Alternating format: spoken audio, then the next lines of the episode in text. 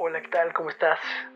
Yo sé que hace tiempo te dije que esto iba a pasar súper rápido y todavía soy creyente de eso.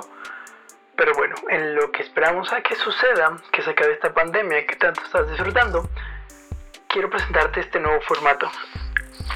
Obviamente yo no puedo saber todo sobre todo, eso es egocéntrico e imposible. Por eso tenemos a la primera invitada el día de hoy. Necesito que me digas qué te parece este formato, qué le pondrías, qué le quitarías. Ya sabes que me puedes escribir a Iván-Allendes para que podamos platicar un poco más. No habrá despedida en esta ocasión, o tal vez sí, creo que no. Pero te adelanto, estás en Tenatos 10 de 10 con nuestra invitada de hoy, Andrea Fisher. Hola, ¿qué tal? ¿Cómo se encuentran todos? Hoy tenemos una edición muy especial del podcast Ten Out 10, 10 de 10. Yo sé que hemos estado un poco separados porque no hemos subido mucho contenido, pero el día de hoy regreso. Y regreso de una forma muy especial porque tenemos una invitada sorpresa. Esta va a ser, sí, la primera entrevista en este podcast. Y no puede ser una entrevista nada más, sino que va a ser una gran entrevista porque hoy está con nosotros Andrea Fisher. Hoy vamos a hablar de sus escritos, pero antes de pasar a su talento, quiero que Andrea te presentes un poco ante todos. Hola Iván, muchas gracias por invitarme a tu podcast. De verdad, un saludo a la audiencia, a todos los que nos escuchan. Eh, les agradezco mucho el espacio, la consideración y pues bueno, yo soy Andrea Fisher. Eh, escribo desde hace unos 10 años y empezó como una necesidad vital. Creo que es algo que me es natural. Creo que es algo que además no puedo dejar de hacer. Es casi una compulsión. Y pues bueno, o sea, la vida, las decisiones que he tomado me llevaron a estudiar comunicación en la Ibero. Estoy a punto de acabar, me falta un año. Pero bueno, o sea, creo que decidí estudiar comunicación sobre letras o algo así porque quería diversificar las formas narrativas que he empleado desde siempre y con las que me sentía cómoda. Creo que salirse de esa zona de confort es siempre importante y moverte del lugar para producir siempre es, te reditúa, pues Ahorita eh, dirijo y edito una revista literaria, Pretextos Literarios por Escrito. Tengo un espacio mensual en Wall Street, en la revista internacional, en la sección de, trama y narrativa. Y por lo demás, eh, lo hago por gusto. La verdad es algo que me apasiona y me llena. Y creo que sin eso no estaría completa. Es muy interesante, Andrea, esto que nos comentas, porque yo sé que allá afuera hay muchísima gente que quizá no quiera vivir de la escritura, pero que le apasiona y simplemente ponen la excusa de es que no sé si a alguien le interese o no sé si soy bueno. ¿Tú llegaste a sentir esto en algún momento, al inicio quizás? Mira, si te soy muy sincera, Iván, la verdad es que mi mamá eh, es doctora en creación literaria y, o sea, con ella sí tuve como esta figura de mentoría, ¿no? O sea, porque ella me decía, aviéntate, hazlo, no importa si no es bueno, vas a mejorar, pero pues tienes que hacerlo, ¿no? O sea, como que no hay otra manera de aprender más que, de hecho, equivocándote y viendo en qué puedes mejorar, ¿no? Eventualmente creo que cada quien encuentra su estilo, es natural sentir miedo, es natural sentir esta como híjole, resistencia a decir, no, no lo voy a hacer bien o de plano no soy bueno, pero no es el punto, o sea, aquí no hay buenos y malos, creo que hay maneras de mejorar. Mm, tiene muchísimo sentido. En este caso, bueno, nos comentabas que estabas en, en la revista Wall Street, que también hacías otros proyectos. Quisiera que me platicaras de lo último que has hecho. ¿Cómo te sentiste? ¿Qué te inspiró a hacerlo? Y una vez que lo terminaste, ¿Qué te llevas de eso? Eh, el último texto, el último proyecto o a qué te refieres? El último trabajo que hiciste. Puede ser el, último texto publicado. Ah, buenísimo. Mira, eh, desde hace unos meses, eh, una persona me impulsó mucho a decir, sabes que eres muy buena en lo que haces, tienes un estilo en el que te sientes cómoda, pero chance te hace falta explorar una voz personal, ¿no? O sea, cuando esta persona me leía, me decía, es que se oye muy fufurufo, es que se oye muy académico. Y tenía razón, o sea, yo soy una persona muy cerebral al escribir y tengo pues estructuras muy claras, ¿no? O sea, ya establecidas en las que me siento cómoda. Entonces esta persona me decía, no, aviéntate, o sea, cuando escribes personal se nota y es muy bueno, o sea, se siente íntimo, ¿no? Entonces, en esa línea, hace unas dos semanas, tuve una conversación con otra persona que tuvo un accidente espantoso hace unos años y tuvimos una videollamada y me estaba contando de su accidente y pues fue algo verdaderamente horrible con el alumbrado público y no sé, fue catastrófico para él y para su familia. Y la verdad es que esa conversación me impactó mucho, ¿no? O sea, la verdad es que no sabía ni qué contestarle en ese momento, no sabía ni qué decirle. Y bueno, colgamos, eh, que te vaya bien, lo que sea. Y unos días después, que se como con esa inquietud, ¿no? Con esa impresión, ese impacto de la historia, este, me senté a escribir, que te gusta, 45 minutos, y salió un texto de unas 550 palabras y dije, a ver, esto, esto, esto tiene potencial, ¿no? Entonces se lo mandé a otras tres personas que no tenían conocimiento de causa y les dije, a ver, eh, ¿qué, qué, te parece, no? O sea, chance yo, porque pasa mucho, ¿no? Cuando uno escribe, te tiendes a tener esta ceguera de taller. Y me dijeron, no, o sea, está bien escrito, se siente como el dolor de las cicatrices de esta persona, me parece pues un homenaje, ¿no? Muy digno a, a su dolor y a su experiencia. Entonces lo mandé a mi editora ya, y lo publicó hace unos días, literalmente salió esta semana y la verdad creo que fue un trabajo duro, pero está bien hecho y creo que justo cumple con esa función, ¿no? De no nada más como catalizar esa experiencia dura que yo tuve al escucharlo, sino de darle un homenaje a esta persona y a ese dolor, ¿no? Primero que nada, esperemos que esta persona todo bien, que todo salga bien. Digo, no sabemos la magnitud de lo que es, pero Esperamos que, que no pase a, mayores. No, no creo.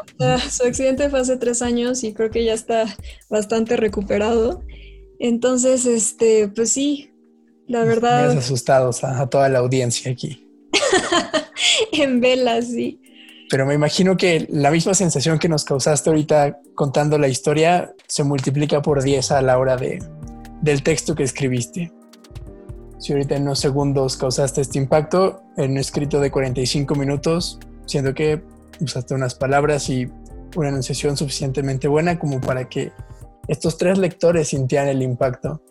¿Hay alguna fórmula que tú digas, esta es la buena para lograr que tus textos sean impactantes o cómo dirías tú que seas un texto impactante? Mira, José Saramago decía, y él ganó el premio Nobel cuando ya tenían, o sea, ya era muy grande, pues, que tú no tienes por qué aspirar a ser como un escritor o como un artista, porque tú no conoces su experiencia. La única experiencia que realmente conoces es la tuya. Y a partir de ella puedes, o sea, puedes estimular ese, ese músculo creativo, porque finalmente de eso se trata, ¿no? O sea, piensa en unas piernas que no caminan, pues están flacas, no, no aguantan el peso del cuerpo. Bueno, lo mismo cuando quieres producir cualquier tipo de, expresión artística, ¿no? O sea, sea dibujar, sea escribir, híjole, escribir música, no, no lo sé, o sea, creo que tiene que ver con una cierta parte de disciplina y no tanto con una fórmula. Creo que esa la va descubriendo cada quien pero creo que sí, el punto clave es no sentirte demasiado cómodo con eso. O sea, creo que un artista de verdad tiene la capacidad de retarse y de salirse de su zona de confort. Ese, esa es la clave. Porque cuando te empiezas a sentir demasiado cómodo, tienes un problema, ¿estamos de acuerdo? O sea, ya te la sabes. Y creo que eso es parte de lo que tienes que, pues, retarte a hacer a ti mismo, a ti misma. Claro, el no tener fórmula es la fórmula, seguro entendí. más o menos, más o menos. Perfecto, Andy. Igual, bueno, me comentabas que tu madre fue una inspiración, que estaban estas tres personas, que cuentas con una editora que igual me imagino apoya tus proyectos. Si tú estuvieras en, una situación donde pudieras compartirle al mundo experiencia, que tú fueras la, mentora, la editora, ¿qué le dirías a aquel chico o chica que está iniciando o quiere iniciar? ¿Cuál sería como le tocas el hombro y ¿qué es lo primero que le dices? Bueno, he tenido la grandísima fortuna de que personas que se están iniciando en este proceso se han acercado a mí con sus productos. Y para mí siempre es muy importante dos cosas.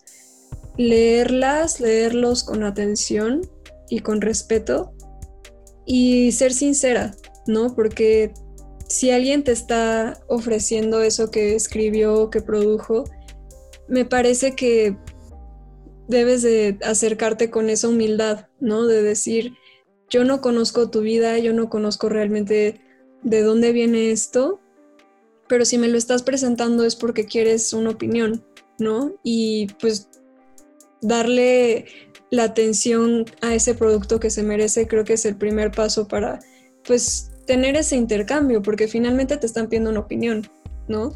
Entonces, no, no me voy a ir tanto por la parte de creen en ti, este, eres lo máximo. Claro que no. O sea, básicamente creo que la, el arte verdadero viene de los recovecos oscuros de cada quien y de esas experiencias que pues quizás son incómodas. No te puedo decir que todo tiene que ser así sublime y magnífico para tener un impacto. Creo que el arte tiene esa función en la sociedad de emitir un mensaje que le llegue a alguien más. Entonces, los aventaría a, no tener miedo de cagarla, y perdón la palabra, pero equivocarse es la mejor manera de aprender y de encontrar eso que pues estamos queriendo expresar, que en últimas de eso se trata, ¿no? Es un gran consejo. Creo que hoy en día la sociedad, una sociedad que está pues, buscando dar siempre la mejor apariencia, está evitando equivocarse y eso reduce muchísimo las posibilidades de crecer. Creo que es un gran consejo este que nos compartes, Andrea. Muchas gracias, Iván. No, a ti, igual estamos por llegar a los 10 minutos. Entonces, aprovechemos estos últimos minutos para, ¿nos quieres compartir algo más?